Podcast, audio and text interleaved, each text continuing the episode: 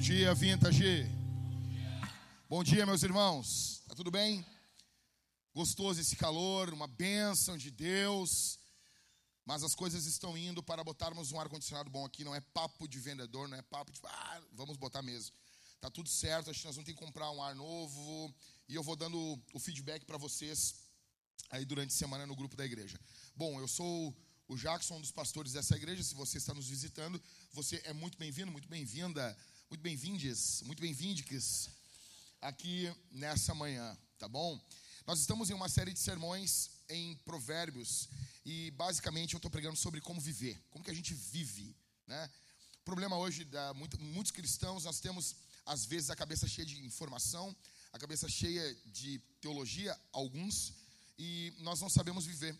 Falta sabedoria, falta como viver, como, como se portar no mundo que nós estamos existindo, ok? Uh, eu quero dizer uma coisa para vocês que eu ter essa série, obviamente, ela vai ter uma parte B igual a série em, uh, não em cânticos, a série que eu preguei agora, Pare e Ouça, vai ter uma nova temporada, talvez daqui a um ano, dois anos. E essa série é uma que eu quero revisitar e falar ainda mais temas em Provérbios, é óbvio, óbvio, óbvio. Provérbios é um dos meus livros preferidos da Escritura, talvez o meu livro preferido, né?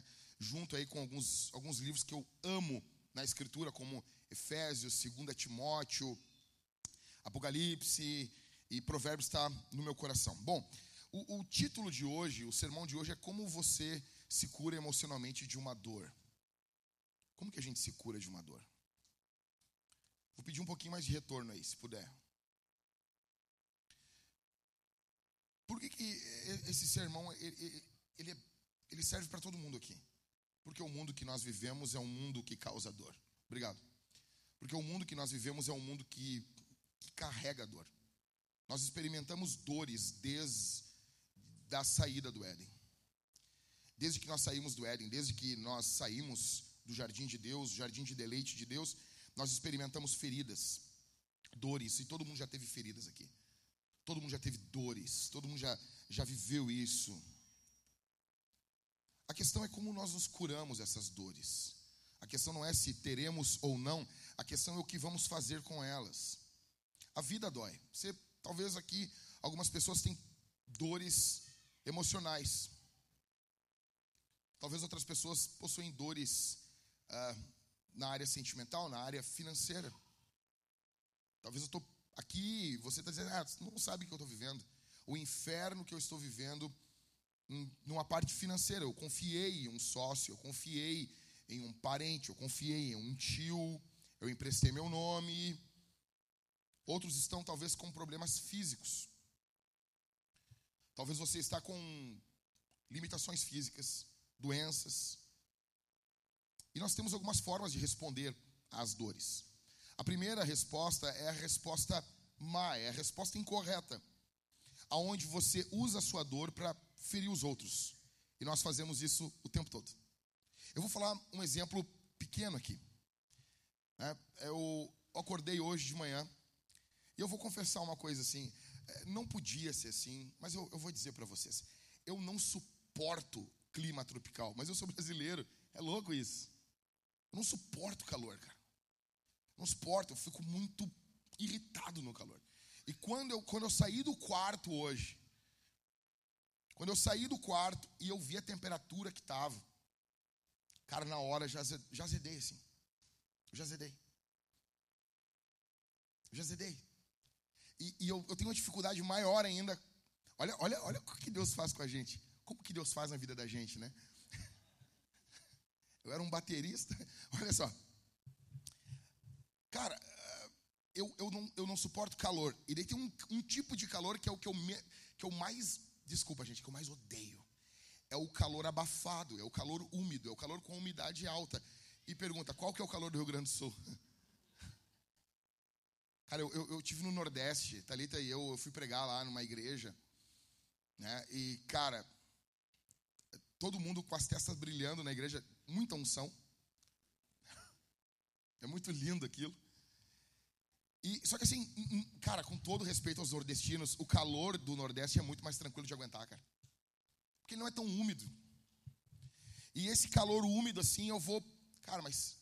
Eu estava conversando ali com o Everton ali atrás, eu disse, cara, mas eu, eu tenho certeza que é pecado isso. Eu não estou falando que eu tenho que a, a, amar o clima que nós estamos vivendo. Mas foi Deus que fez esse clima. Então eu já saio azedo de casa. Coisas pequenas que dão errado hoje de manhã, aquilo já é multiplicado. Eu já cheguei aqui e daí o Rodrigo veio assim: Tu não está bem, né, Jack? Eu, não, não, tô. O Rodrigo me conhece há 10 anos. Aí cheguei ali, daí eu falei algumas coisas com os guris, eu me virei pro Michael e disse: Ô, Michael, me perdoa, eu tô azedo, mas eu já vou ficar bem. Eu vou ficar bem. Não tô. O que, que é isso? Dane-se o clima. Eu não posso ficar tratando as pessoas mal. Isso é, é, é uma, uma, algo pequeno, minúsculo, no que muitos usam com suas dores. Muitas pessoas usam suas dores para literalmente descontar em maldade nos outros. Isso é uma resposta má diante da dor. Segundo, resposta tola.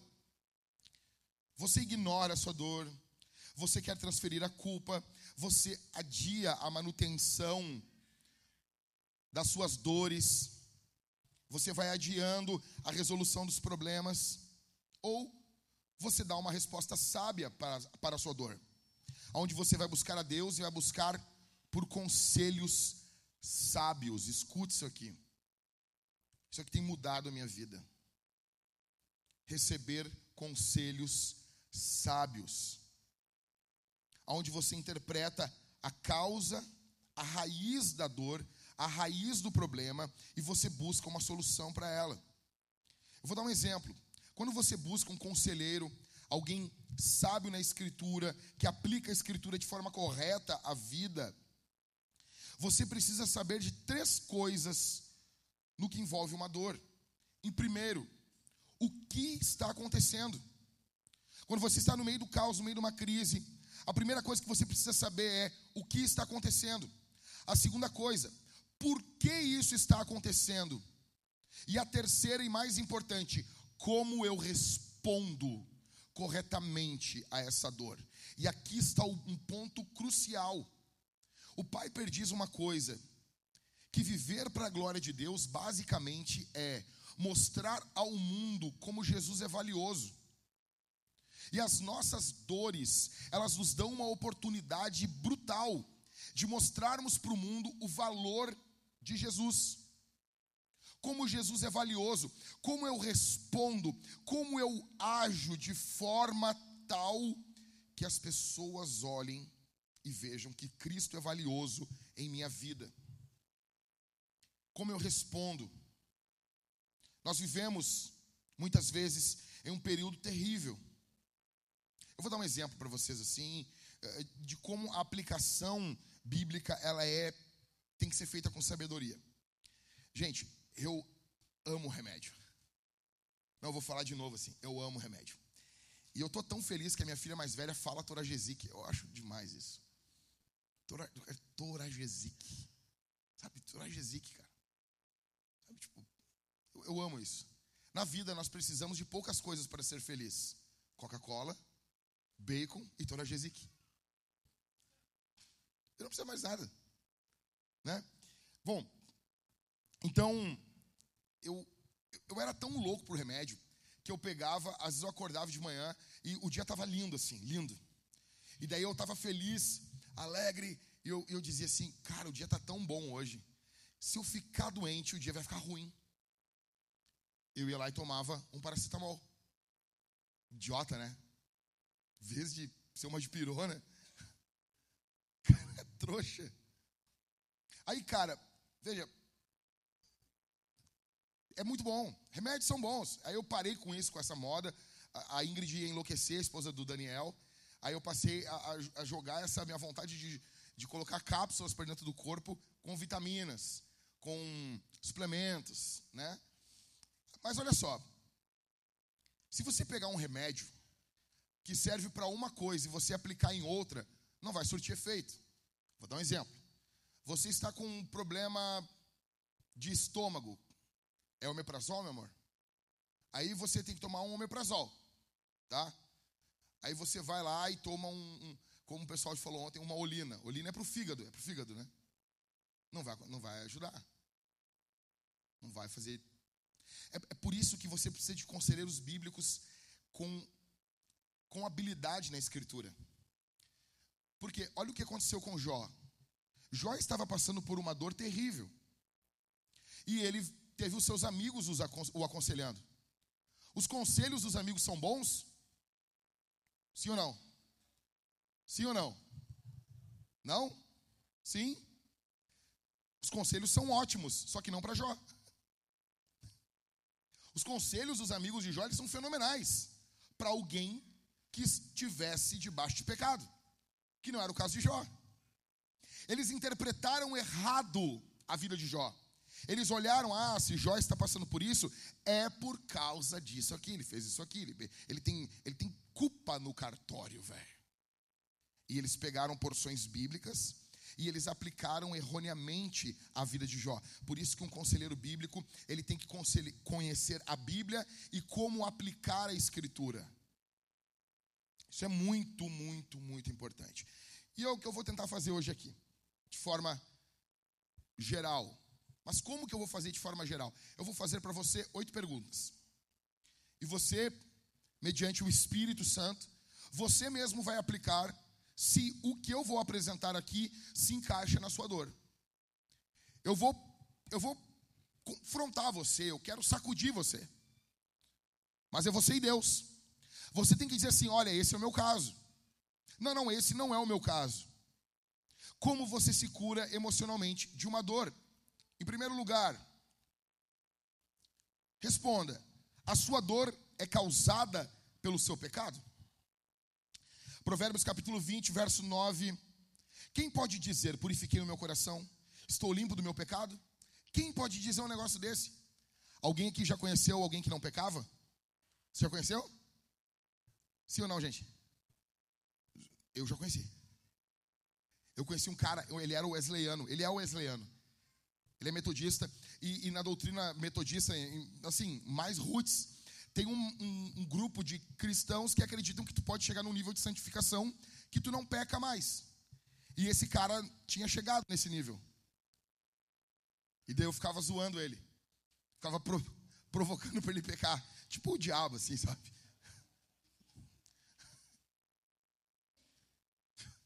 Entendeu?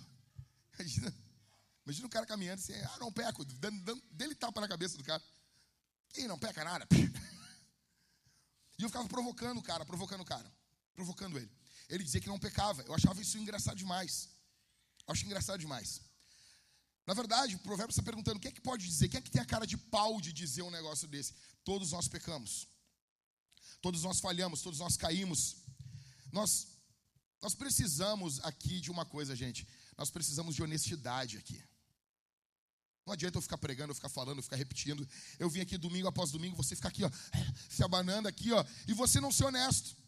Você sair do, do ar-condicionado da sua casa, do seu ventilador, da sua limonada, da sua caipirinha, para vir aqui na igreja e ser hipócrita.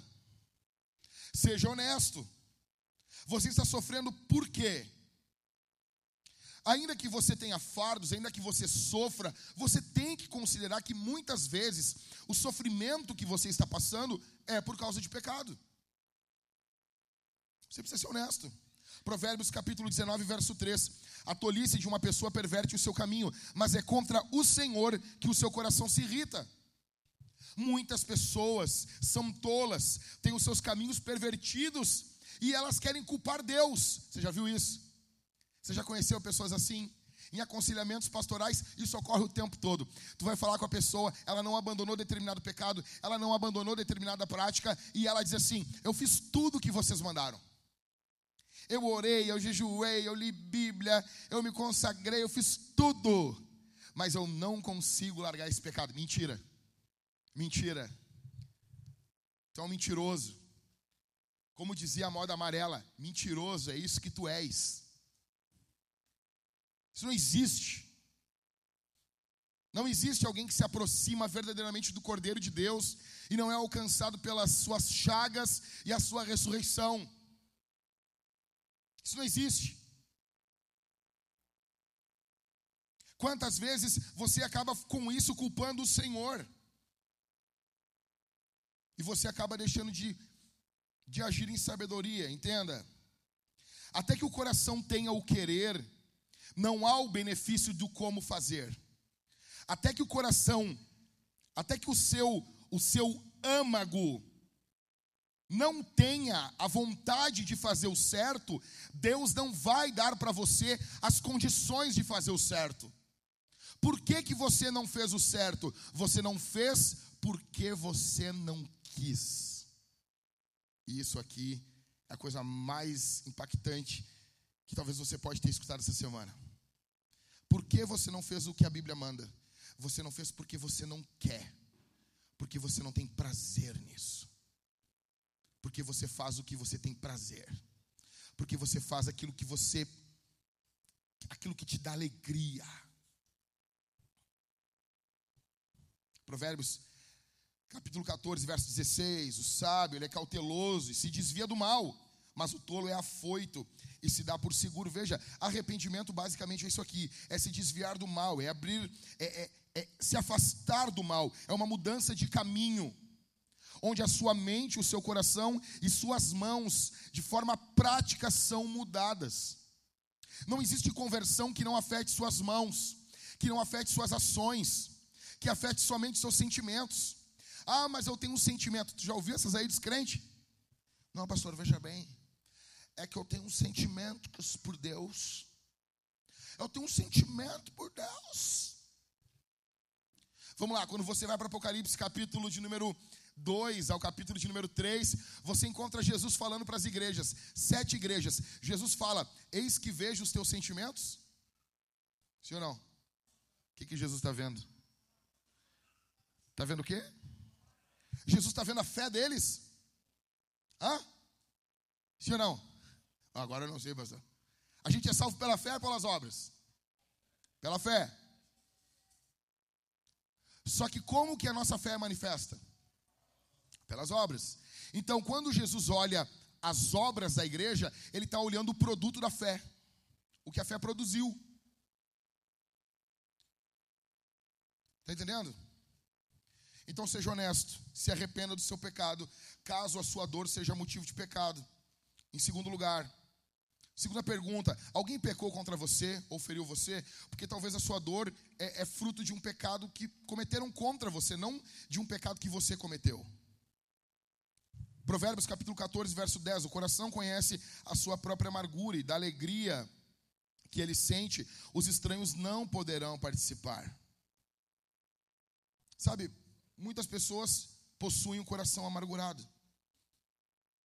Muitas pessoas possuem um coração com amargura e, e, e, muitas vezes você ignora que a falta de perdão ela vai roubar, vai drenar, sugar toda a alegria da sua vida. E normalmente, o motivo da amargura não se dá pelo tamanho da ofensa, mas por quem dirigiu a ofensa. Nós somos mais feridos pelas pessoas que mais amamos. Você colocou pessoas em locais especiais na sua vida, e essas pessoas pecaram contra você. Essas pessoas foram más contra você, e isso fere você, isso destrói você. Isso acaba destruindo a sua vida. E pessoas, escute isso aqui: pessoas magoadas não conseguem se conectar com ninguém e com nada. Você já viu pessoas assim? Nada tá bom para ela. Tem gente que nada alegra. Tá num culto fabuloso. A pessoa tá morta. Tem gente que é assim. Para o pecado ela tá feliz da vida. Para as coisas de Deus ela tá triste. Esse é o carnal. Mas existem pessoas que são muito mais loucas ainda. Para o culto, para as coisas de Deus, oração, ela está morta. Aí você bota ela numa situação de pecado, ela está morta também. O pecado não alegra ela. O diabo não alegra ela. Deus não alegra ela. Jesus não alegra ela. Bíblia não alegra ela. Amizade não alegra ela. Entretenimento não alegra ela. A pessoa está morta. Normalmente. As pessoas que são assim são pessoas que sofreram muitas situações que causaram muita amargura nas suas vidas. São pessoas amarguradas. São pessoas que precisam perdoar. E elas acabam, acabam não conseguindo se conectar a nada, nem que seja de Deus e nem do diabo, muitas vezes. Nada. Provérbios 23, 17 diz: Não tenha inveja dos pecadores, pelo contrário, persevere no temor do Senhor todo o tempo. Sabe, muitas pessoas acabam olhando a vida do ímpio e acabam invejando o ímpio. Muitas pessoas acabam olhando a vida do não cristão e acabam tendo inveja. Acabam, acabam querendo essa vida para eles. A Bíblia diz que nós não devemos invejar os pecadores. Muitas pessoas acabam, às vezes, querendo retribuir o mal com o mal. E uma das maiores crises é ver pessoas que fizeram mal para você, essas pessoas se dando bem. A pessoa destruiu você, a pessoa foi má com você, a pessoa fez maldade para você.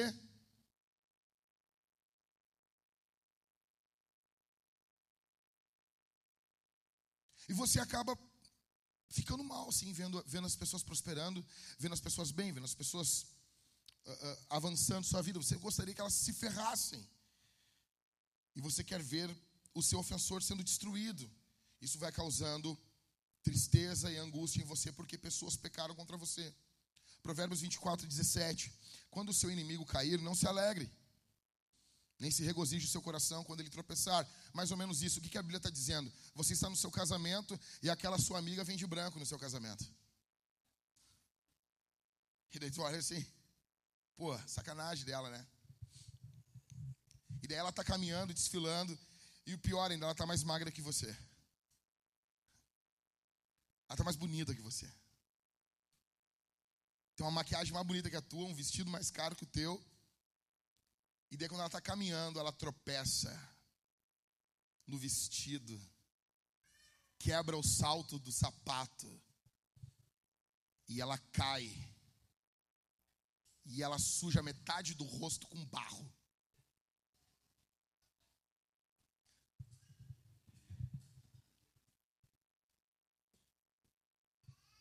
A Bíblia está dizendo: quando essa mulher cair, não se alegre. Não fica feliz. Não fica feliz. Jesus, ele lida algo muito parecido com isso aqui. Ele diz assim que nós devemos abençoar quem nos persegue. Você quer saber qual é o teste do perdão na sua vida? Se você perdoou verdadeiramente, você consegue abençoar essa pessoa. Vamos lá, vamos orar. Tu consegue dizer em oração, Senhor, eu abençoo o fulano de tal. Você consegue fazer isso? Você consegue, depois da Copa de 90, dizer assim: Senhor, eu abençoo o Maradona. Agora não dá mais, né? Ele está lá com o homem do garfo, mas. Estou brincando. Não, jamais. Jamais, jamais, jamais. Quem manda no inferno não é o diabo. Ah, então, assim, você não consegue fazer um negócio desse. Você não perdoou ele pela água que ele deu para o branco, a água batizada que ele deu para o branco. Talvez você tenha ódio no seu coração. A, a prova de amor que você pode dar é abençoar aquele que persegue você. E quando a gente fala de perdão, algumas pessoas têm problemas com isso. Afinal de contas, o que, que o perdão é e o que, que o perdão não é? Eu já falei isso diversas vezes e eu vou falar isso muitas vezes ainda.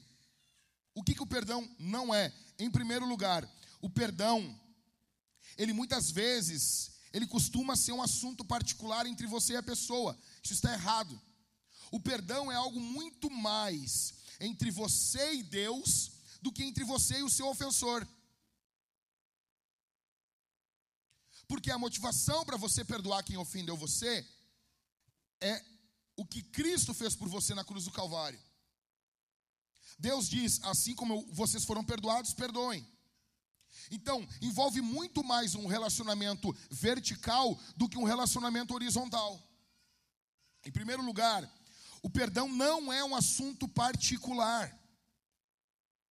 Só que é um assunto entre você e Deus. Não é entre você e o seu ofensor, basicamente. Em segundo lugar, o perdão, ele é um evento único e também um processo. Muitas pessoas dizem assim: não, o perdão é só um momento de dizer, ó, tá perdoado. Outros vão dizer assim: não, perdão é um processo. Não, perdão é as duas coisas. Perdão envolve as duas coisas. As duas. você vai perdoar uma pessoa que vai pecar contra você de novo? Imagina só. Aí Pedro chega para Jesus e diz assim: Senhor, eu devo perdoar quantas vezes o meu inimigo? Aquele que peca contra mim? Sete vezes? Aí ele olha para os discípulos e dá uma piscadinha assim, né? Achando que está abalando. Aí Jesus olha para ele e diz assim: Eu não digo sete vezes, mas eu digo setenta vezes sete. Meu, o que, que foi isso? Quem aqui jogou Street Fighter? Quem aqui jogou?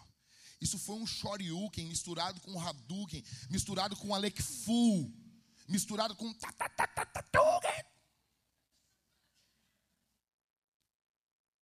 misturado com Uga Fire. Se lembra disso aí, Marudinho? Isso aqui é, é, é o Erronda com os braços, é o Blanca pegando fogo, é, é tudo, cara. É o Gaio, o Guile passando o pente no cabelo. You win. O que, que é isso? Jesus jogou para 490 vezes. Imagina 490 vezes. Você no Big Shop, o cara batendo com um carrinho no teu calcanhar. Pum! E tu, e tu te vira para trás e ele, me desculpe, senhor. Aí tu vira para frente, pum, me desculpe, senhor. Na terceira cai o tênis do pé. Cara, E ele, me perdoe, senhor. Ele, 490 vezes alguém batendo com carrinho no teu calcanhar. Sabe por que eu não vou no Big? Eu não vou no Big porque eu odeio que batam com carrinho no meu calcanhar. É isso que eu não vou no Big Shop. É isso. Tenho pavor. Estou caminhando assim, negócio, pum. Ah, mas aquele supermercado a compra fica mais cara. Mas os meus tênis ficam nos meus pés. Você imagina isso? Imagina isso, o cara, o cara faz um troço desse, cara. Esse cara tinha que perder as mãos, velho. Ficar com os cotocos assim, empurrando o carrinho assim. Aí Jesus, ou seja, perdão é um evento contínuo. Você vai viver com um pecador do seu lado.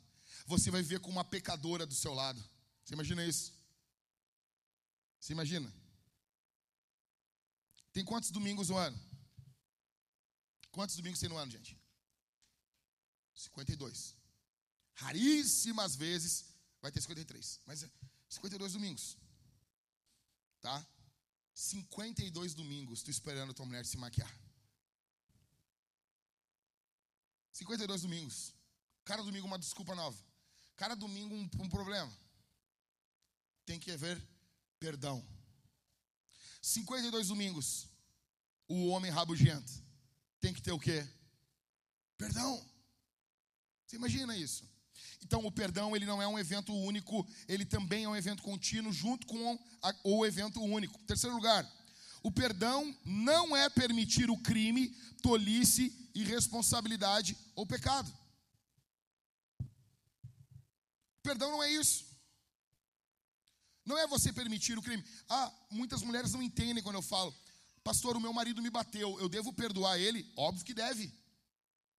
Mas, mas isso não é caso de justiça, mas eu não falei contra chamar a polícia. Você deve chamar a polícia, se separar desse cara e perdoar ele. Ele vai para a cadeia, apodrece lá em nome de Jesus e você perdoou ele. Uma coisa não está ligada com a outra. Perdoar não é voltar a conviver. Eu vou dar um exemplo para você. Um sujeito estupra uma menina de seis anos de idade, violenta ela, mata ela, esquarteja. Em um país sério, esse imundo seria executado. E a Bíblia apoia isso no Antigo e no Novo Testamento. Ok? Jesus nunca fez uma campanha contra a pena capital. Você não vê Jesus caminhando com uma faixa com os discípulos contra a pena capital. No Novo Testamento, o Novo Testamento também apoia a pena capital. O apóstolo Paulo, ele está, escuta, ele está em Atos, ele diz assim: se o crime que eu cometi é digno de morte, eu não me oponho a ser morto. Ele está argumentando em, favor, em uma defesa sua. Em Romanos capítulo 13, o apóstolo Paulo fala que o Estado possui o que na mão? A espada. Espada não é um, um instrumento para você dar um tapinha na bunda das crianças. Espada é um instrumento de execução. Escuta isso aqui. Romanos capítulo 12 diz o quê? Nós não devemos nos vingar. Mas a vingança pertence a quem? A quem? Ao Senhor. Aí entra Romanos capítulo 13, não perde o raciocínio. Romanos 12, não se vinga, a vingança pertence a Deus. Aí entra Romanos capítulo 13, o que é que Paulo fala? Que o Estado possui a espada na mão e ele é vingador de Deus. O termo ali é vingador. Ou seja, Deus executa a vingança por meio do Estado. Deus se vinga, o correto não é por meios naturais, ah, o cara morreu do coração. Era o Estado tinha a função da execução. Crimes que envolvem estupro, crimes hediondos, eles deveriam possuir uma pena capital, com base no Antigo e no Novo Testamento. Aí você pensa assim: você pode perdoar um cara que fez uma maldade dessa para as crianças? Pode, deve. E ele ir para uma cadeira elétrica. E ele tomar uma injeçãozinha. E você enviar um reverendo para pregar o evangelho para ele, para ele ser salvo. Veja que demonstração de amor. Você mantém um verme desse preso, você alimenta ele. A execução quem faz é o Estado, não é de uma forma a população se unindo Óbvio, nós não temos essa lei no Brasil. Mas isso não seria errado. E você poderia perdoar esse sujeito e enviar ele para um outro mundo. O que, que é uma pena capital? É um cara vive nesse mundo, esse cara é um animal, ele mata todo mundo, ele destrói todo mundo, ele rouba, ele saqueia, ele é, um, ele é um, quase que um demônio, mas ele é ainda a imagem de Deus. Você olha para ele e você diz assim, cara, você não gosta de viver nesse mundo, nós vamos enviar você para um outro mundo, para Marte. Não, não conseguimos ainda um local, um, um, um equipamento para enviar você para Marte. Nós vamos enviar você para o além. Vai, vai tartaruga. E você vai fazer isso em amor, amando ele e perdoando ele. O perdão não é, óbvio, você não pode fazer isso. Quem te, deveria ter esse, esse dever é o Estado o Estado não tem a função de regenerar, restaurar, redimir e ressocializar ninguém. O Estado não. Aí quando o Estado quer ressocializar, o Estado vai, vai fazer porcaria. Eu sei que nós temos aqui advogados, policiais, e vão pegar. Eu estou falando biblicamente. A função do Estado não é ressocializar ninguém. O Estado foi criado por Deus para execução de juízo. A função de ressocializar alguém é da igreja. Então, o perdão, ele não é tolerar crime, tolerar tolice. Por exemplo, eu estou andando de carro e de repente vem um, um The Walking Dead. Ai, céu. Quero um dinheiro aí para comer alguma coisa. Zóio estalado, cheirado. Eu sei que ele é um noia. Não posso falar isso que tem guria que ama guria assim, né? Ah, então eu quero namorar com ele. Nós vamos ser felizes, eu vou tirar ele das drogas. E nós vamos ser felizes. Não pode falar isso. Olha, é noia. Ai, ai, ai, como eu amo. Ah, tem mulher que não pode ver um homem ruim que quer recuperar. A mulher tem um troço, não, mas eu vou mudar ele. Eu vou mudar ele. O amor, o poder do amor muda o homem. Sabe o que eu falo para essas mulheres? Vai e casa e mete cinco filhos. E depois reclama. Vem falar que os homens não prestam. O Noia vem na minha janela e pede dinheiro para comer. Eu devo dar dinheiro para o Noia ou não? Sim ou não? Sim ou não, Vintage? Não. Porque eu tenho que ser um bom administrador do que Deus deu. Devemos ajudar pessoas que precisam? Sim. Mas esses caras, eles vão usar para drogas. E eu comecei a carregar comida dentro do carro um período, estava muito louco. Eu, bah, tem que ajudar os caras. Aí eu tava entrando no carro num posto de gasolina, veio um cara assim, oh meu, eu tô louco de fome, eu tô, tô louco de fome, me dá uma coisa para comer. Daí eu olhei o cara assim, tá meu, vem aqui. Entrei dentro da, da loja de conveniência, comprei uma bolachinha recheada e um refrigerante. E dei para ele.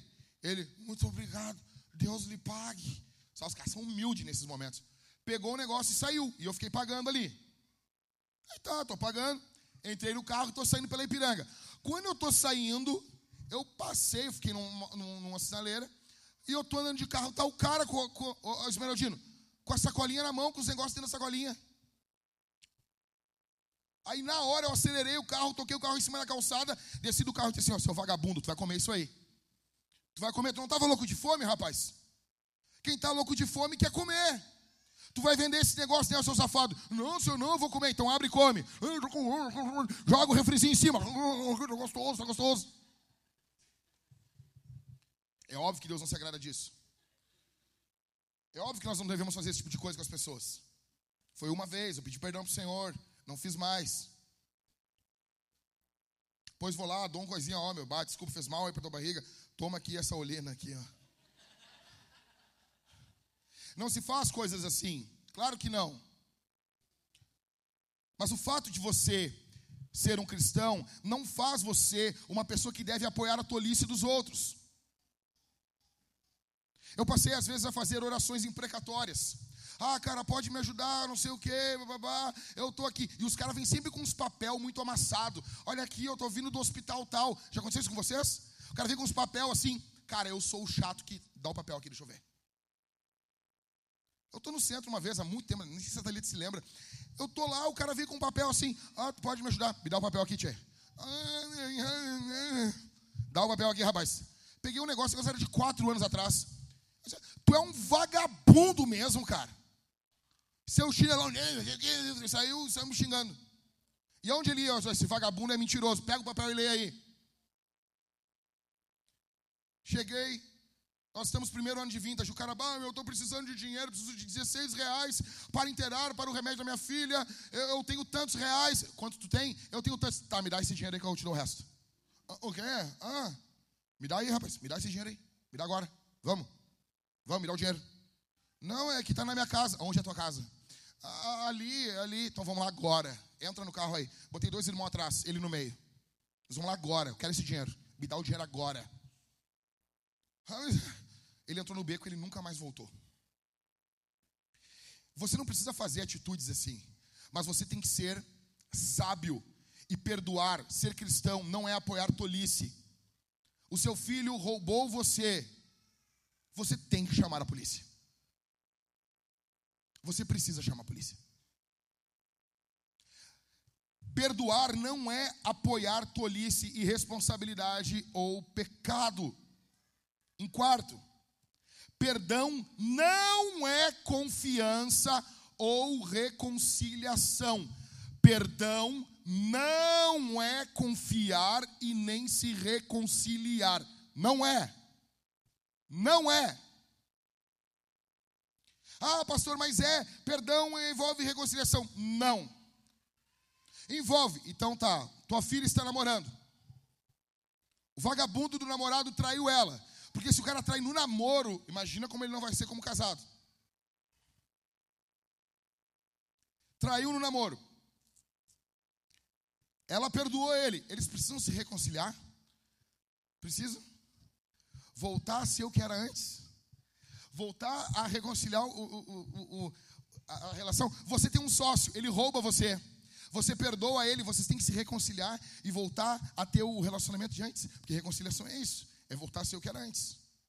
Tem que voltar a ser o que era antes. Sim? Sim ou não, gente?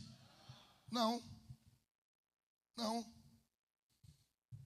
A confiança, ela se dá lentamente e se tira rapidamente.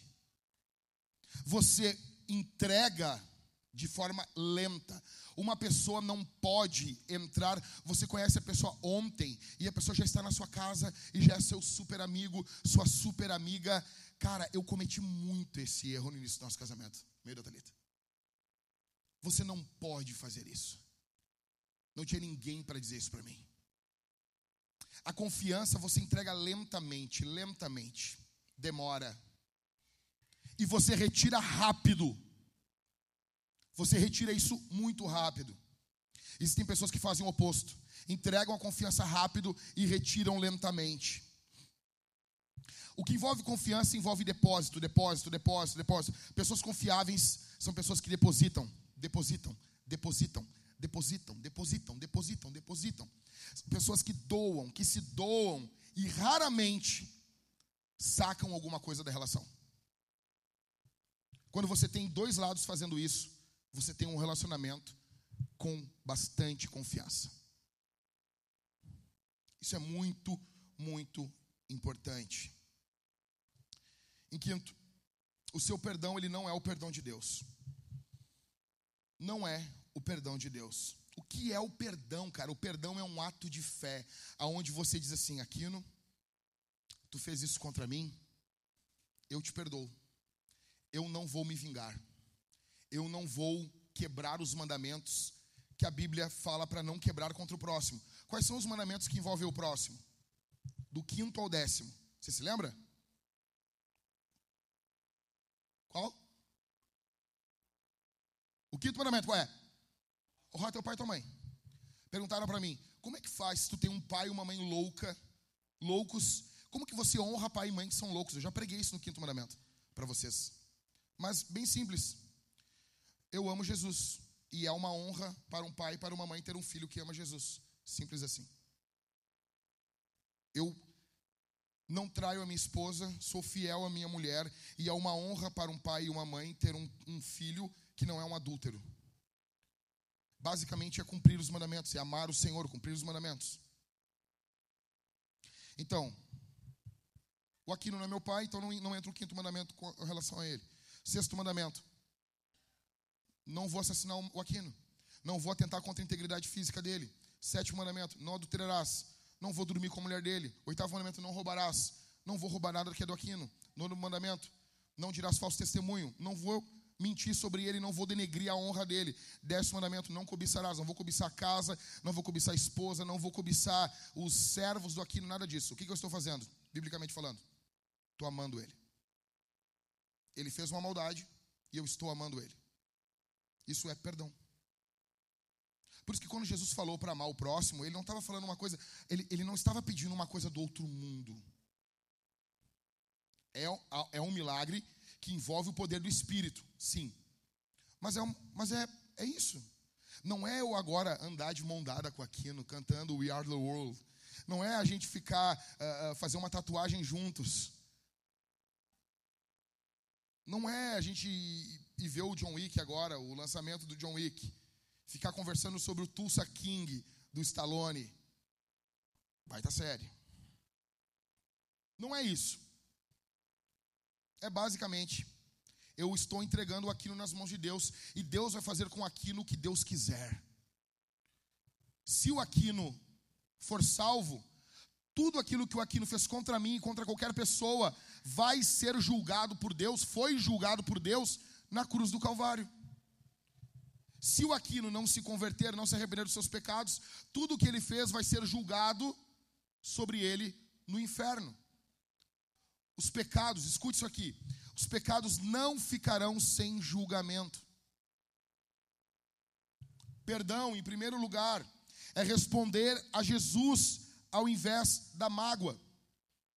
Eu fui magoado, eu fui confrontado, eu fui atacado eu estou olhando o que fizeram contra mim. Eu preciso olhar para Jesus. Eu preciso pensar na vida de Jesus, na obra de Jesus, menos do que fizeram contra mim. Em segundo lugar, perdão é reconhecer que fomos perdoados para perdoar. Deus perdoou você. Você precisa perdoar o próximo. Você precisa viver uma vida sem mágoa, sem amargura contra o próximo. Em terceiro, perdão é transferir o fardo para Deus. É dizer assim, Senhor, eu não consigo carregar isso aqui. Eu não consigo carregar isso. Você já puxou ferro alguma vez? Já, já fez, já puxou ferro, academia, alguma coisa? E você está treinando com alguém que é muito maior do que você, e a pessoa bota, vamos lá, 60 no supino de cada lado, mais 20 quilos a barra olímpica. E diz assim, pô, vamos revezar aí. Tu, não, não, não estou afim. Tô, hoje eu vou fazer perna. O cara quer fazer perna no dia.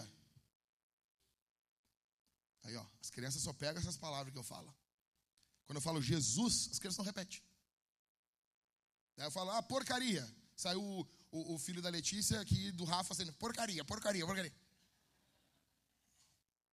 Sacanagem comigo, cara. Sacanagem isso aí. As crianças estão. Então você transfere o fardo para Deus. A carga está pesada demais. Você diz, Senhor, eu não consigo carregar isso aqui. Isso aqui é pesado demais para mim. Perdão, em quarto lugar, é parar aqui, cara. O que eu vou falar aqui é muito profundo. Em quarto lugar, perdão é parar de tentar controlar as pessoas e os resultados. Você não depende do pedido de perdão de alguém para você para perdoar essa pessoa.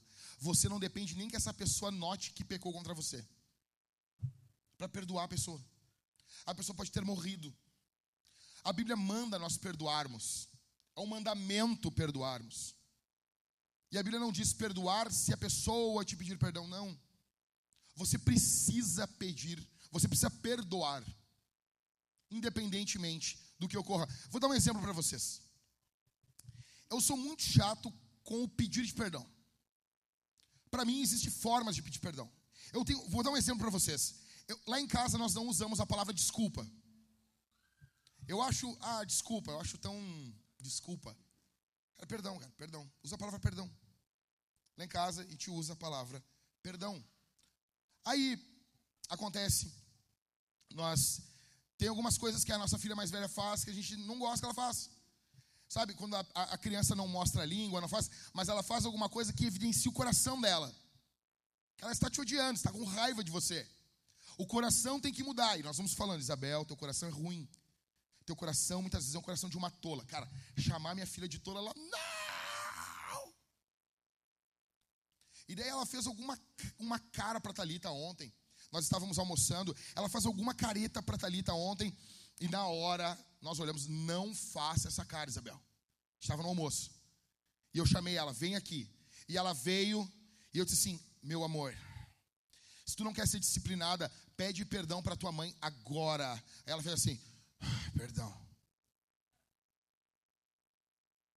Vale isso? E eu disse, minha filha, isso não é pedido de perdão nem aqui nem na China. O pedido de perdão, ele tem que envolver uma noção que tu sabe o que tu fez, foi errado. Segundo, isso é pecado, Jesus não gosta disso. Terceiro, tu está agindo como uma tola. Fui falando, falando, falando. E ela foi, esse agora tu vai na tua mãe, tu vai dar um beijo na tua mãe e tu vai pedir perdão para a mamãe. Fala no ouvido da mamãe. Só que ela é minha filha. Vou usar o Aquino como exemplo. O Aquino não é meu filho. O Cláudio não é meu filho. Eu não tenho como medir que o pedido de perdão das pessoas ele seja perfeito. Eu vou dar um exemplo. É, uma coisa que me irrita é o, é o perdão generalizado. Pô, Jack, me perdoa. Primeira coisa que você vai me ouvir perguntar: perdão pelo quê? Pelo quê? Porque na hora de fazer as porcarias são os leão, na hora de pedir perdão são os gatinhos. Define, chama pelo nome o que tu fez. Ah, tu quer massacrar a pessoa. Ah, ah, ah, Responsabilidade. Quando eu vou pedir perdão, eu peço perdão assim. Só que não independe se eu vou. Vai ter casos que a pessoa nem vai vir me pedir perdão. Então, todo meu, esse meu pensamento, essa minha lógica no pedido de perdão, ele não vai se cumprir na maioria das vezes. Eu não tenho como dominar, eu não tenho como coordenar. Olha aqui, eu não tenho como coordenar as coisas, as pessoas. Em quinto, perdão é o abandono do pecado e do estresse. Quando você perdoa, você está abandonando o seu pecado de não perdoar e você está abandonando uma vida de estresse. Você está entregando para Deus. Você está dizendo: Deus, eu não quero ficar com isso aqui mais comigo. Eu não quero ficar lidando com isso o tempo todo, o tempo todo. Eu não quero ficar lidando com isso. A sua pressão sanguínea vai aumentar, vai melhorar, aumentar não, vai melhorar. Calma. Seu coração vai ter uma saúde melhor. Você vai ter uma vida sexual melhor. Você vai ter uma vida de amizade com o seu cônjuge melhor. Sua vida toda vai melhorar. Em segundo lugar, alguém pegou contra você? Correndo, vamos lá.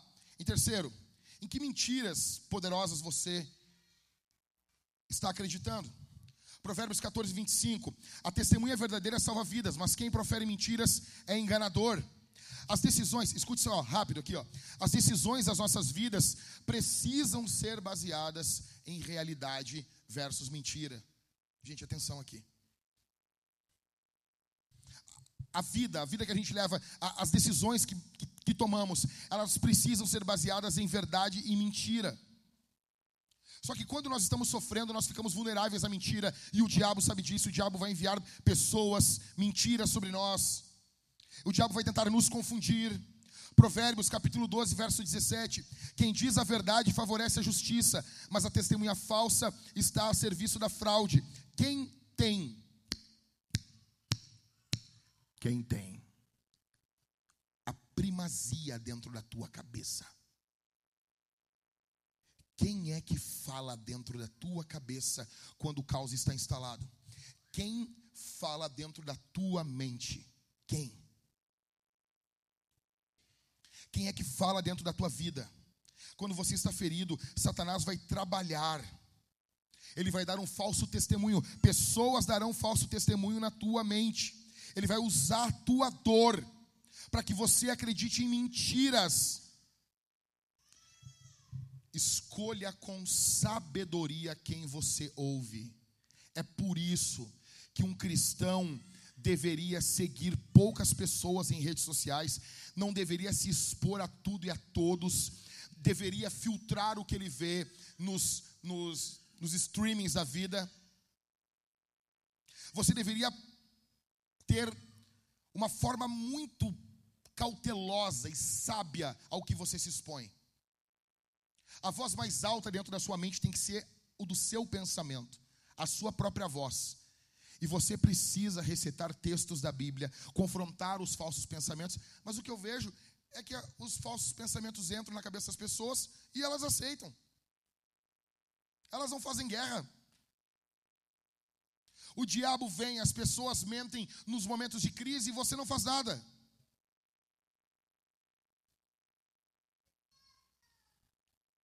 Provérbios capítulo 12, 17. Quem diz a verdade favorece a justiça, mas a testemunha falsa está a serviço da fraude. Em quais mentiras você está acreditando? Em quais testemunhas falsas você está acreditando? No meio da dor. Em quarto, que escolhas tolas tornaram a sua vida mais difícil? Provérbios 14, 14. O infiel de coração sofre as consequências dos seus próprios caminhos, mas quem é de bem é recompensado pelo seu próprio proceder. Cara, existem coisas que a gente passa porque a gente escolheu errado. Você escolheu errado. Você fez escolhas tolas. Ah, o meu casamento está ruim. Você escolheu o seu cônjuge de forma tola.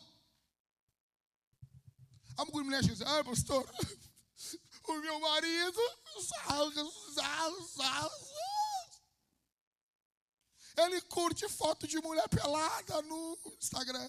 Meu, que é um negócio que eu não consigo entender. Eu não consigo entender. Ah, pastor, tu nunca viu uma mulher pelada na internet? Olha, eu nunca procurei mulher pelada na internet, mas já estava ali e pum, apareceu. Oh, uma mulher pelada.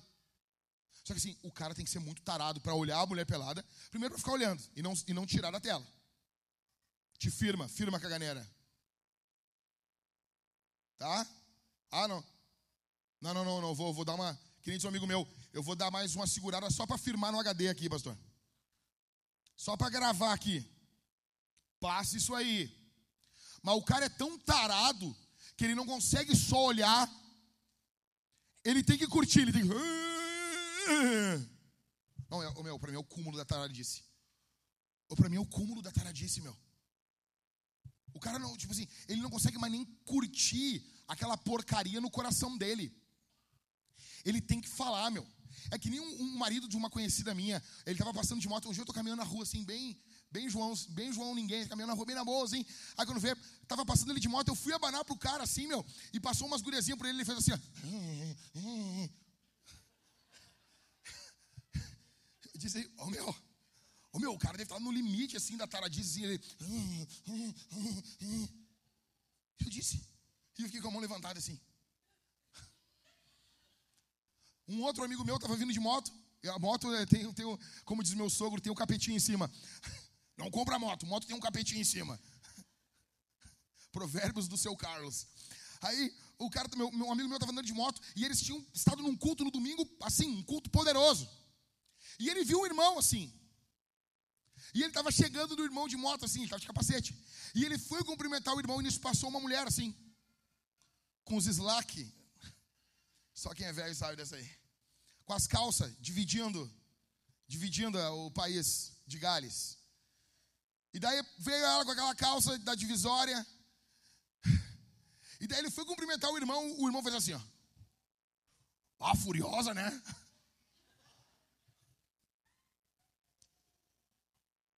Aí, normalmente, as mulheres que casam com esses caras, elas chegam em mim e elas dizem assim: ah, pastor, o meu marido, lá, lá, lá. Aí eu pergunto: quem que ele era quando tu conheceu ele? Ele era o Spurgeon? Ele era o John Bunyan? Ele era o Martinho Lutero? Ele era o João Calvino? E, e dos anos para cá ele se tornou isso? Ou ele já era esse vagabundo aí? Ele já era esse lixo que você conhece? E agora, porque agora ele não está tocando a mão nos teus peitos. Porque quando vocês eram namorados, ele tocava a mão nos teus peitinhos, não tinha problema nenhum ele pecar contra o Senhor. Porque o problema não era ele tocar a mão nos teus peitos, nem na tua bunda. Esse não era o problema. O problema, o problema é quando ele faz com outra mulher. Mas quando ele fazia isso em você, pecando contra o Senhor no namoro, não tinha problema nenhum. Quais escolhas tolas tornaram a sua vida mais difícil? Quais? Você fez um mau negócio. Você foi fazer um negócio e você se afundou no cartão de crédito. Ah, eu vi lá a história do Flávio Augusto, eu achei fenomenal. Aquilo é um em um milhão. O próprio Flávio Augusto diz assim: não, te, não faça o que eu fiz. Quais? Decisões tolas. Finanças, cartão de crédito, uso do tempo, a forma que você trabalha. Provérbios 23, 23. Compre a verdade e não a venda, porque compre a sabedoria, a instrução e o entendimento. Você precisa entender que tudo que a gente semeia, a gente colhe. Não tem como você plantar beterraba e colher milho. Não tem como. Se você plantar na carne, você vai colher corrupção. Se você semear no espírito, você vai colher vida. Isso é bíblico. Isso é escritura. Vou dar um exemplo. Muitas pessoas acabam adiando a manutenção das suas vidas. Elas acabam adiando coisas que elas deveriam estar fazendo. E elas vão ter problemas. Nós, nós teremos problemas. Nós vamos ter problemas. Então, você tem um carro e você adia a manutenção desse carro. Você não faz a manutenção, sabe, correta. Cara, teve um, teve um americano. Ai, o americano é diferente. Sabe, medíocres pensam assim. Medíocres não admitem os seus erros, medíocres tomam decisões tolas e acham que todo mundo que teve uma decisão correta é porque foi fácil. Um americano, ele andou um milhão de quilômetros com uma caminhonete da Toyota, uma Tundra. Ah, mas também é uma caminhonete da Toyota. Cara, é tão fora da curva que a Toyota comprou essa caminhonete dele, deu uma Tundra do ano para ele e fez uma matéria com ele. E a pergunta foi: como que essa caminhonete durou com o motor lacrado contigo um milhão de quilômetros? Sabe o que aquele senhor falou? Ele disse o seguinte: eu segui o manual. Eu fiz tudo o que estava no livrinho. Eu fiz todas as trocas de óleo no momento certo. Eu fiz todos o rodízio dos pneus na quilometragem certa. Eu fiz todas as revisões na quilometragem correta. O carro durou um milhão de quilômetros. Eu não inventei a roda. O que, que é isso? Sabedoria. Em quinto, como a vida quebrou você? Provérbios 15, 13. O coração alegre embeleza o rosto, mas a tristeza do coração, o espírito se abate. Se você vive no planeta Terra, você vai se entristecer. Se você vive aqui nesse planeta, você vai ter tristeza, você vai ter angústia e nem sempre a culpa é tua. Às vezes você não foi tolo, às vezes você não pecou, às vezes não pecaram contra você. Às vezes você não, não aconteceu nada, nada, nada, nada, nada, nada. Você não tem culpa alguma. Você não tem culpa nenhuma. Mas coisas ruins vão acontecer.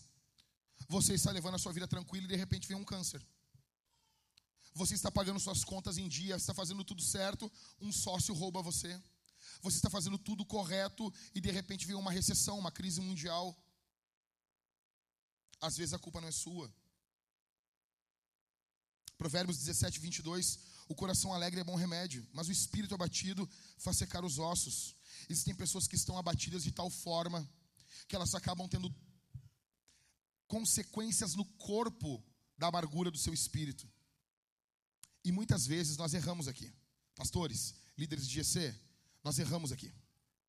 Porque nós confundimos pessoas abatidas com pessoas más. Porque é muito parecido. É muito parecido.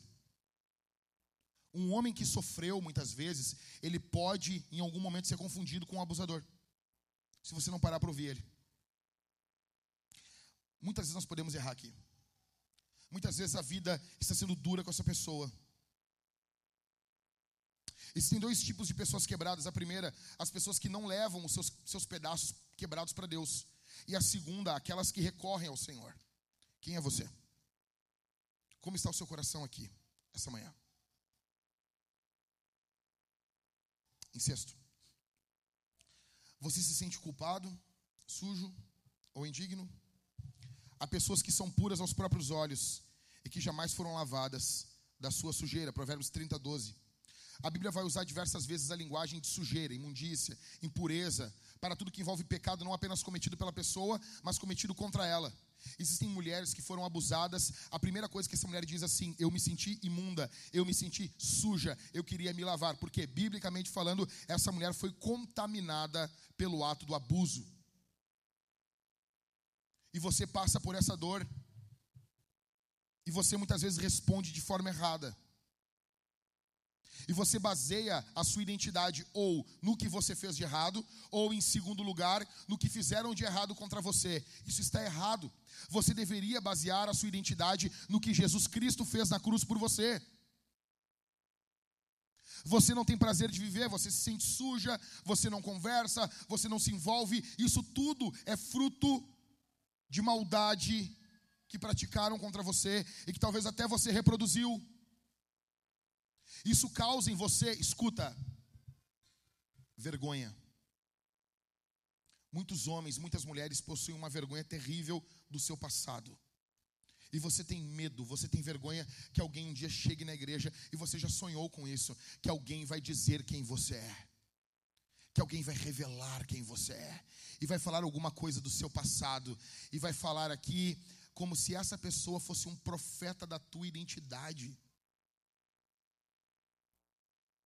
Hebreus capítulo 12, verso 2 diz assim: Olhando firmemente para o Autor e Consumador da fé, Jesus, o qual, em troca da alegria que lhe estava proposta, suportou a cruz sem se importar com a vergonha, agora está sentado à direita do trono de Deus.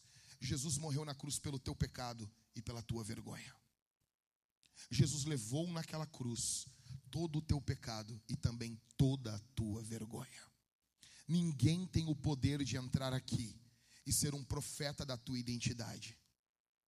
Ninguém tem o poder de entrar aqui e dizer assim: eu vou dizer para vocês quem realmente o Israel é, quem realmente o Barba é, quem realmente o pastor Everton é. Ninguém tem esse poder. A identidade sua é declarada por Jesus. Dane-se o que falam de você. Talvez você pecou muito na sua vida passada. Tudo que você fez no passado, você fez muitas coisas erradas. Você pecou demais. E você talvez vive a vida como Agostinho, que certa vez estava caminhando nas ruas de Ipona e uma prostituta. Você imagina isso? Você sendo bispo de uma igreja, caminhando por uma, pelas ruas da cidade e uma prostituta gritando o seu nome. Ah, não vai me olhar. Ei, olha aqui, bispo.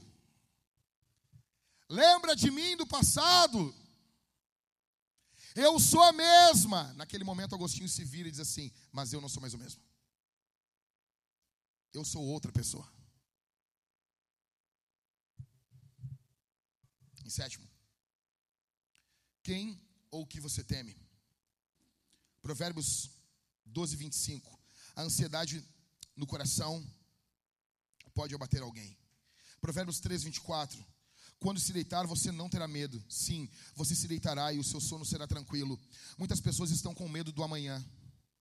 Você tem medo do que vai ocorrer amanhã. Olha aqui para mim, gente. Você tem medo do que vai ocorrer amanhã. Você tem medo do que pode acontecer amanhã.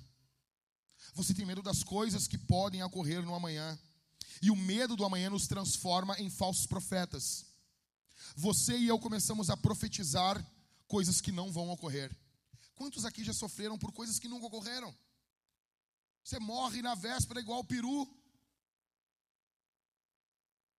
Eu me lembro que basicamente um ano atrás eu estava pregando uma série de sermões na Vintage sobre batalha espiritual e eu preguei um sermão sobre o medo.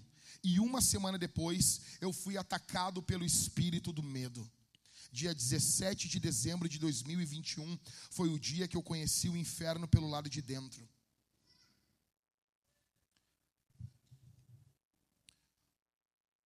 Uma sensação de ansiedade nunca experimentada, uma sensação de terror, de pavor, de medo, um medo opressivo e o medo vai nos transformando em falsos profetas, porque você começa a olhar para o amanhã e você começa a ver um amanhã sem Cristo, um amanhã sem saída, um amanhã sem amor, um amanhã sem provisão, um amanhã sem cuidado, um amanhã sem Jesus. E isso tudo, escute aqui, isso tudo é mentira. Isso tudo é uma falsa profecia satânica dentro da tua cabeça. O medo é um espírito, a Bíblia diz: Deus não nos deu o espírito do medo.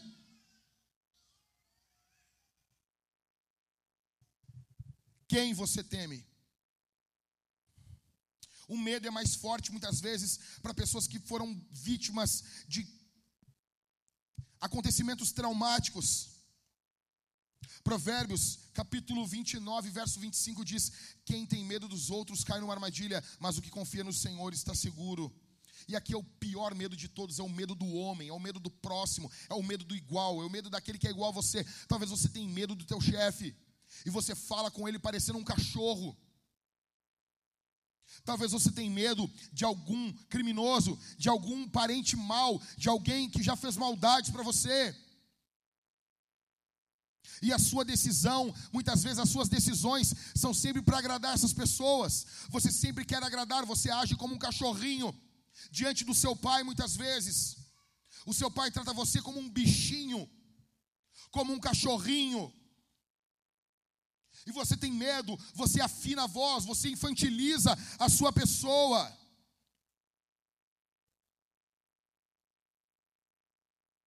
Tá bom assim, né? que está quente aqui, né? Veja, a pessoa, quando ela causa medo em você, ela está numa posição muito alta. E essa posição da pessoa, ela ofusca a visão de Jesus. Você acaba não conseguindo ver Jesus, porque você levantou uma pessoa em poder na sua vida. Essa pessoa precisa ser rebaixada diante de você. Você precisa não ver essa pessoa. Gente, quem é que cuida das luzes aqui? Quem cuida? Gente, olha só. Vocês já deveriam ter apagado isso aqui. Resolvam isso, por favor. Por favor. Quando começa a dar problema, vai dando problema, desliga. Desliga. Para não ficar chamando atenção. Você tem que ter mais iniciativa, gente. Eu pergunto para vocês, prestem atenção aqui. Tudo aqui, gente, tudo aqui vai tentar tirar a atenção de vocês. Ah, tá calor. Gente, em, em Atos capítulo 1, eles estavam orando no cenáculo, um local mil vezes mais quente que aqui. Eu já falei isso essa semana no grupo ali dos irmãos algumas coisas aqui na nossa igreja eu não consigo entender. Nós vamos para 10 anos, é, as coisas são muito lentas, muito lentas, muito lentas. Sabe, é uma lentidão para. Nós passamos uma semana para pegar um, um, orçamento. Eu não sei. É que eu estou pastoreando uma igreja, mas se for eu cuidar disso, eu vou resolver tudo isso em três dias. Em três dias eu vou resolver isso. Nós demoramos sete dias para pegar um orçamento, mais sete dias para fazer uma reunião. As luzes piscam, a gente não consegue resolver, desliga. Desliga e segue o culto sem chamar atenção. Vocês conseguem me ver aqui? Sim, beleza, então. Vamos fazer uma reunião, depois vamos conversar sobre isso. Você precisa amar Jesus. Em último, você endureceu seu coração? Provérbios capítulo 28, verso 14. Seu coração está duro? O seu coração está fechado? Veja, Provérbios 28, 14 diz: Feliz é aquele que sempre teme o Senhor, mas o que endurece o seu coração cairá na desgraça. A vida é dura, a vida é terrível. A vida, ela vai muitas vezes machucar você. Só que isso não é motivo para você endurecer o seu coração. Você sofreu, você tem. Atenção, todos aqui. Atenção, todos aqui. Você, você passou por sofrimentos na sua vida, você passou por angústias na sua vida, você passou por, por tristezas na sua vida. Isso não é motivo para que o seu coração se torne duro. A vida não pode determinar a condição do seu coração.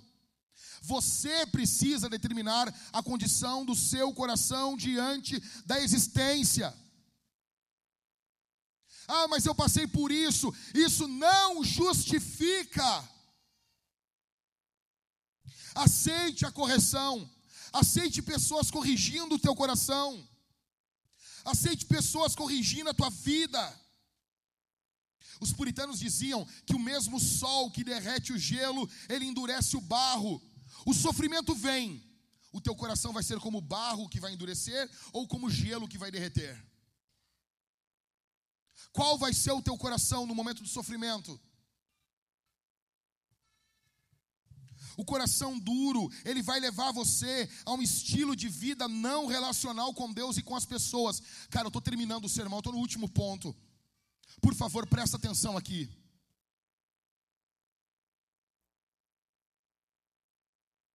Por favor. O coração duro, ele vai moldar um estilo de vida em você, onde você vai ter um relacionamento frio com Deus e frio com o próximo. Presta atenção aqui. Cora... Eu, vou, eu, vou, contar uma verdade para você aqui, um segredo talvez. Eu vou contar uma coisa aqui que muitos pastores não, não, não dizem. Eu vou te falar. Sabe o que, que o coração duro vai fazer por você? O coração duro vai proteger você. Você está vulnerável? Se você endurecer o teu coração, você vai ficar protegido. Você vai se proteger da dor. Só que você também vai se proteger de tudo. Um coração duro, ele fica protegido contra a dor. Você deixa de sentir dor, mas também você não sente mais nada. Você vai deixar de sentir o medo, mas você não vai mais sentir amor. Você não vai se conectar com pessoas ruins que podem querer fazer mal para você. Sim, você vai estar protegido. Mas você não vai estar conectado ao Senhor e nem ao próximo. O ponto final aqui é que nós precisamos de um novo coração. Você e eu precisamos de novos desejos. Tem um livro que eu quero ler, que é o Hábitos Atômicos. Se alguém quiser, tiver um sobrando aí, ó Jack, pode pegar aí. Só que assim, tem livros sobre hábitos, muitos livros sobre novos hábitos. As pessoas estão atrás de novos hábitos. Essa é a nova onda agora. Só que no final, eh, essas coisas não, não mudam a essência da gente. Nós precisamos de um novo coração. Cara, olha aqui. Nós precisamos de um coração transformado. E somente Jesus pode dar um novo coração para você. Somente Jesus pode dar um coração de carne para você e tirar o seu coração de pedra. Sabe quando que eu descobri isso? Eu descobri isso lá em abril de 98. Foi a primeira verdade que eu descobri, que entrou dentro de mim. Eu não tinha várias coisas que eu não queria abandonar para vir para Jesus. Tinha muitas coisas que eu não queria abandonar para seguir Jesus, até que um amigo meu me disse: "Se tu pedir para Jesus, ele vai mudar o teu coração. Ele vai mudar as tuas vontades. Tu vai passar a ter nojo do que tu gosta." Eu me lembro como se fosse hoje. Eu me lembro, tipo, eu não quero ofender ninguém aqui, eu estou contando o meu testemunho, tá? Eu estou contando o meu testemunho. Eu, eu tinha um cabelo comprido. Coisa horrível. Guri. Guri é fogo, né, cara? Guri, guri, cara. Gosto de guri. Aí eu tinha um cabelo comprido. E a igreja que eu me batizei, tu não podia ter cabelo comprido. Cara, uma das coisas mais certas daquela igreja era essa. Porque isso está em 1 Coríntios o cabelo do homem é diferente do da mulher. A mulher tem um cabelo crescido, não é comprido, não é? É crescido em relação ao do varão. Quando, quando tu olha um homem e uma mulher, você tem que discernir e distinguir de longe. Lá tem um homem, lá tem uma mulher. Por isso que Deus deu pelo na cara para o homem. Por isso que Deus deu um porte físico para o homem diferente. Por isso que o homem é reto, quadrado. A mulher tem curvas, igual a garrafa de uma Coca-Cola. Aí, eu me lembro que eu não queria cortar meu cabelo. Primeiro porque demorou para crescer. Não queria cortar. Mas para me batizar naquela igreja, eu tinha que estar com o cabelo cortado. E eu não queria cortar. O que, que falaram para mim? Ô, Léo, olha, se tu pedir para Jesus, ele vai mudar o teu coração. E eu orei. Eu nem era batizado ainda. E eu orei assim, Jesus, se o Senhor está me ouvindo, eu quero pegar nojo desse cabelo aqui. Eu acordei no outro dia com nojo do meu cabelo. Com nojo do meu cabelo. E eu queria ter um cabelo de homem. Mas que coisa. Eu estou falando do meu testemunho. Estou falando da minha vida. Se você pensa diferente, siga a sua vida. Eu estou contando da minha. Estou contando o meu, o meu caminhar com Deus. Eu queria ter um cabelo de homem e deixar de ter o cabelo de mulher que eu tinha. Era isso. As pessoas acham que Jesus tinha cabelo comprido. Isso é engraçado. Ah, a gente pode usar uma imagem de Jesus que foi pintado, não sei o quê, mas ele não era nazireu, cara. Ele não era nazireu. Se todo judeu usasse cabelo comprido, não tinha por que ter um voto. Ó, oh, esse aqui, ele, quando for nazireu, não corta o cabelo. Mas a gente já não corta, entendeu? judeu usava cabelo curto. E eu, cara, eu passei. E quando eu cheguei, né? E tinha um guri, um filho de um dos irmãos. Ele disse assim: Se tu cortar o cabelo, eu vou me batizar. Olha como é que era a vida das pessoas. Eu cortei o cabelo, a primeira coisa que eu fiz, eu fui na casa dele. Cheguei na casa dele assim. Tuc, tuc, tuc, tuc. Eliezer, o nome do cara. Filho de crente, né? Eliezer. Tuc, tuc. Quando ele abriu a porta, ele, puxa a vida, vou ter que me batizar. Ele está desviado, né? Já, é óbvio, né? Óbvio. E eu feliz, cara, eu vou me batizar. Jesus muda o coração. Eu estou falando de um exemplo só de cabelo, mas Jesus muda o coração. Jesus pode mudar o teu coração. Jesus pode mudar você. Talvez você, tem, você ama coisas que Deus odeia. Jesus pode mudar o teu coração. Jesus pode transformar o teu coração. Sabe por que, que Jesus pode mudar o teu coração? Sabe por que, que Jesus pode fazer isso? Porque o coração de Deus não está duro para você. O teu coração está duro, mas o coração de Deus não é duro para você. Tem uma citação do Matthew Harry que eu queria, eu queria que essa citação ela fosse lembrada todos os dias pelos membros da Vintage. Eu amo essa citação. Matthew Henry diz o seguinte: olha, escuta aqui, gente. Matthew Henry diz assim: Cara, é muita gente caminhando aqui no culto. Nós vamos botar o ar-condicionado aqui, Everton. E, e, por favor, as pessoas peguem a água e tragam para os bancos. Eu não consigo conceber alguém levantar do banco para pegar água. Não consigo, não consigo, não consigo. Matthew Henry diz o seguinte: Pela luz da natureza, nós vemos um Deus acima de nós. Pela luz da lei, nós vemos um Deus contra nós. Mas, pela luz do Evangelho, nós vemos um Deus a favor de nós. Nós vemos Emmanuel, Deus conosco e ao nosso favor. Deus não está contra você. Deus não está lutando contra você. Deus não quer atacar você, Deus quer dar o coração dele para você. O coração dele foi revelado em Jesus Cristo na cruz do Calvário. Jesus salva você, Jesus levanta você, Jesus transforma você. Vamos responder ao Senhor. Nós vamos responder essa pregação, em primeiro lugar, cantando. Nós vamos cantar a Jesus. Em segundo lugar, nós vamos cear. Nós vamos comer e beber do Senhor.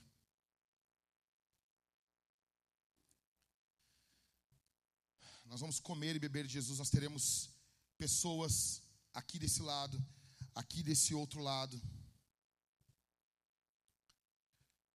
Com cálice, com pão, você vai mergulhar o pão no cálice bronze vinho, no cálice dourado suco, você vai estar comendo e bebendo do Senhor. Depois nós vamos servir ao Senhor com os nossos dízimos e ofertas. Seja generoso, seja agradecido. Nós estamos em uma batalha para conseguirmos plantar a igreja em Novo Hamburgo, o braço da Vintage. Nós tentamos de diversas formas e não conseguimos. Eu peço que você ore, que você ore. Nós precisamos resolver a questão do ar-condicionado essa semana, Everton. Essa semana. Já começa hoje. Já resolvam hoje isso. Se nós não conseguirmos, gente, eu não vou, tipo, não tem. ou eu vou cuidar disso e outra pessoa prega aqui domingo. Nós precisamos resolver isso. Seja generoso. Nós precisamos. Isso vai dar um aumento de quanto na, nas nossas dívidas, Everton? Em torno de quanto? Entra aqui, Canoas. 20 mil reais. Nós precisamos fazer isso, colocar o nosso elevador ali. Nós precisamos fazer, fazer isso. Eu vou falar com vocês na próxima reunião de membros. Nós temos um projeto para conseguirmos fazer essas coisas. Valor muito baixo para nós conseguirmos fazer tudo isso. E eu preciso que todos estejam empenhados nisso, na missão para fazermos isso. Amém, meus irmãos? Amém? Vamos responder ao Senhor. Feche seus olhos. Pai, abençoa a tua igreja, abençoa teu povo.